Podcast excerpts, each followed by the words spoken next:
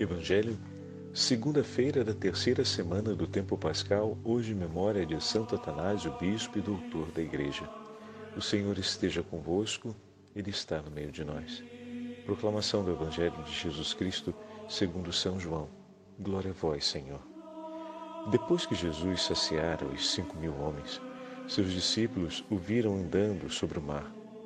No dia seguinte, a multidão que tinha ficado do outro lado do mar constatou que havia só uma barca e que Jesus não tinha subido para ela com os discípulos, mas que eles tinham partido sozinhos. Entretanto, tinham chegado outras barcas de Tiberíades, perto do lugar onde tinham comido pão, depois de o Senhor ter dado graças. Quando a multidão viu que Jesus não estava ali, nem os seus discípulos, subiram às barcas e foram à procura de Jesus em Cafarnaum. Quando o encontraram no outro lado do mar, perguntaram-lhe: Rabi, quando chegastes aqui?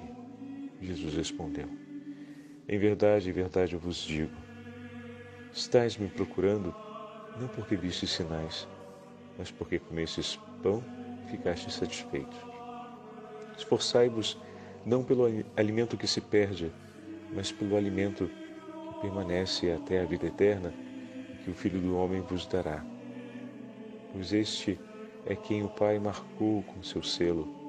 Então perguntaram: Que devemos fazer para realizar as obras de Deus? Jesus respondeu: A obra de Deus é que acrediteis naquele que ele enviou. Palavra da salvação. Glória a vós, Senhor. Segunda-feira da terceira semana do tempo pascal, hoje memória de Santo Atanásio, bispo e doutor da Igreja. Em nome do Pai, do Filho e do Espírito Santo. Amém. Queridos irmãos e irmãs, a Santa Liturgia hoje nos leva novamente ao sexto capítulo do Evangelho de São João. Estamos vendo a sequência do sexto capítulo, já ouvimos a narrativa da primeira parte da multiplicação dos pães, depois a segunda narrativa em que a narrativa da segunda parte em que Jesus vem ao encontro de seus discípulos caminhando sobre o mar, e agora a terceira parte que é o discurso feito pelo Senhor em Cafarnaum. Porém, essa terceira parte, que é longa, nós ouvimos apenas o seu primeiro trecho, que é o encontro da multidão com Jesus já desembarcado em Cafarnaum. E o discurso do Senhor, melhor, a resposta do Senhor à multidão, tem um valor muito grande. Não é sem razão que ela foi colocada como uma proposta para esse essa nossa segunda-feira da terceira semana. Ontem, no Evangelho, ouvíamos no texto de João, capítulo 21, a apresentação da qualidade do coração do discípulo. O discípulo é aquele que traz consigo a prontidão para o serviço, representada no testemunho de Pedro, e é pronto para tomar a iniciativa e para servir na caridade, mas ao mesmo tempo é aquele que tem um coração ardente, uma chama viva de amor, que traz em sua vida clareza na hora de perceber o Senhor não perceber as suas próprias necessidades, mas perceber o Senhor. Falávamos no final ainda que o discípulo é aquele que oferece no seu serviço a sua resposta de amor a Jesus. Todo aquele que guarda a palavra do Senhor produz frutos. O fruto da ação apostólica do discípulo o fruto da ação pastoral dos membros da igreja, o fruto da ação e do serviço da vida de um batizado, advém do estreito e profundo vínculo de amor que ele tenha com o Senhor. É preciso amar o Senhor e amar tudo o que vem do Senhor, porque assim o nosso coração será capaz de reconhecer Cristo e ofereceremos aos nossos irmãos e irmãs, no serviço que fazemos, Cristo e Cristo ressuscitado. Então, é o vínculo de amor, se queremos usar um, um conceito mais moderno, né? para a produtividade, a produtividade, a excelência do sucesso da nossa ação pastoral, da nossa ação evangelizadora é o vínculo de amor que estabelecemos com Deus. É o nível desse vínculo de amor que estabelecemos com Ele que vai impactar sobre o sucesso da nossa ação missionária, da nossa ação pastoral, da nossa vida de serviço, por amor à igreja, por amor ao próximo. Então, diante disso, no Evangelho de hoje, nós ouvimos o discurso do Senhor, que é um discurso exortativo para a multidão. Lá no início do sexto capítulo, a multidão segue Jesus até a subida da montanha, onde vai acontecer a multiplicação dos pães, por ter visto os sinais do Senhor. Assim começa o sexto capítulo. Mas agora, quando a multidão vai ao encontro dele em Cafarnaum, Interessante que João, no seu, nos seus escritos, deixa todo o indicativo para que fosse intuído o milagre. A pergunta deveria ser: Senhor, como chegastes aqui? Vimos que seus discípulos partiram sozinhos. E era para dessa pergunta se conhecer mais um grande sinal, que foi Jesus que caminhou sobre as águas, triunfando né, sobre a ordem da natureza, e ao mesmo tempo permanecendo junto com os discípulos durante a fadiga da travessia.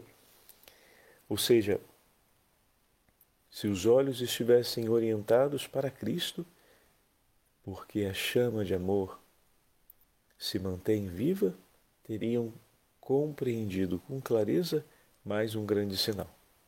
Mas a pergunta e a orientação do coração da multidão naquele momento era para, para as suas próprias necessidades e para a satisfação de uma vontade pertinente. Né?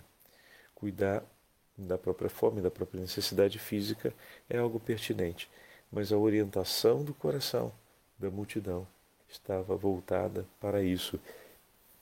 E Jesus aproveita dessa situação para exortá-los não é que ele aproveita como se não, se não tivesse a oportunidade eu não o faria. Não, não. O Senhor sempre defende a verdade. E com a sua fala, ele expõe a verdade que está no coração deles para poder orientá-los no caminho que leva para a vida. Não, a verdade é que os vossos corações se orientam a mim para buscar a satisfação de suas necessidades e não para receberem aquilo que Deus tem a oferecer. Perceberam a diferença? Muitas vezes nos orientamos em direção a Cristo, em direção à Sagrada Escritura, por conta das nossas necessidades e acreditamos que isso é suficiente. É aqui que está o problema. Não é que seja equívoco orientar-se a Cristo por conta de suas necessidades. Mas ignorar, no orientar-se a Cristo, tudo aquilo que Ele tem a nos oferecer, isso sim é um grande equívoco, é uma grande perda. E o Senhor deixa isso muito claro. A multidão foi ao seu encontro para obter mais daquilo que lhes servia por suas necessidades, e não para receber aquilo que Deus tinha e tem a oferecer por eles. Que, essa, que esse grande chamado que o Senhor fez à multidão, nós possamos hoje também ter presente em nossa vida.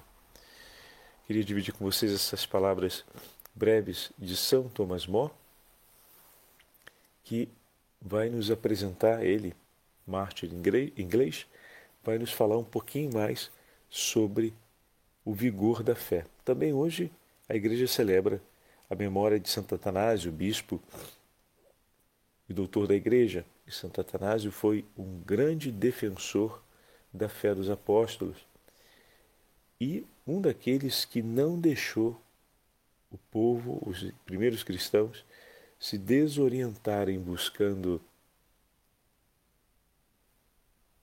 o entendimento e o anúncio de uma fé que fosse satisfatória as suas necessidades, mas conduziu e cuidou da igreja para que ela permanecesse oferecendo todo o tesouro que Deus queria colocar à disposição do seu povo. Mas antes de ouvirmos Santo Atanásio, vamos ouvir esse comentário de São Thomas More a respeito do, da fé. O fundamento em que nos apoiamos, queridos irmãos e irmãs, é a fé. Sem fé, seria inútil esperarmos qualquer conforto espiritual. Que apoio pode dar a Sagrada Escritura a quem não acreditar que ela é palavra de Deus e que essa palavra é verdadeira? É pouco o proveito que dela se retira quando não se acredita que é a palavra de Deus ou quando mesmo acreditando se pensa que ela pode conter erros e ser apenas uma instrução. Conforme a fé for mais ou menos forte, assim as palavras da Sagrada Escritura farão mais ou menos bem à alma. Nenhum homem pode adquirir sozinho esta virtude da fé, nem a pode dar a um outro. A fé é um dom gratuito de Deus. E como diz São Tiago, todo o bem e toda a perfeição nos vem do alto, do Pai das luzes. É por isso que nós, que sentimos, por muitas razões, que a nossa fé é fraca, lhe pedimos que a fortaleça e que a faça crescer cotidianamente. Então, palavras muito simples, mas ao mesmo tempo muito diretas. E estamos vendo o mártir da igreja nos falar a respeito de que é possível sim nos aproximarmos da palavra de Deus com uma limitada abertura a essa palavra.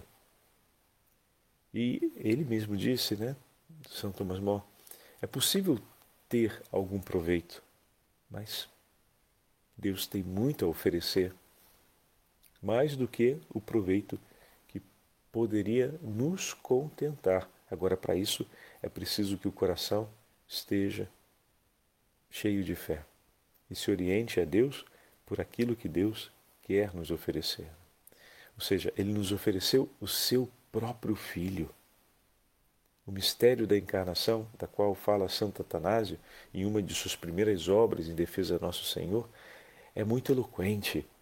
Ele não entregou a nós apenas um conhecimento, mas entregou tudo o seu próprio filho. Escreve Santo Atanásio. O Verbo de Deus, incorpóreo, incorruptível e imaterial, veio habitar no meio de nós.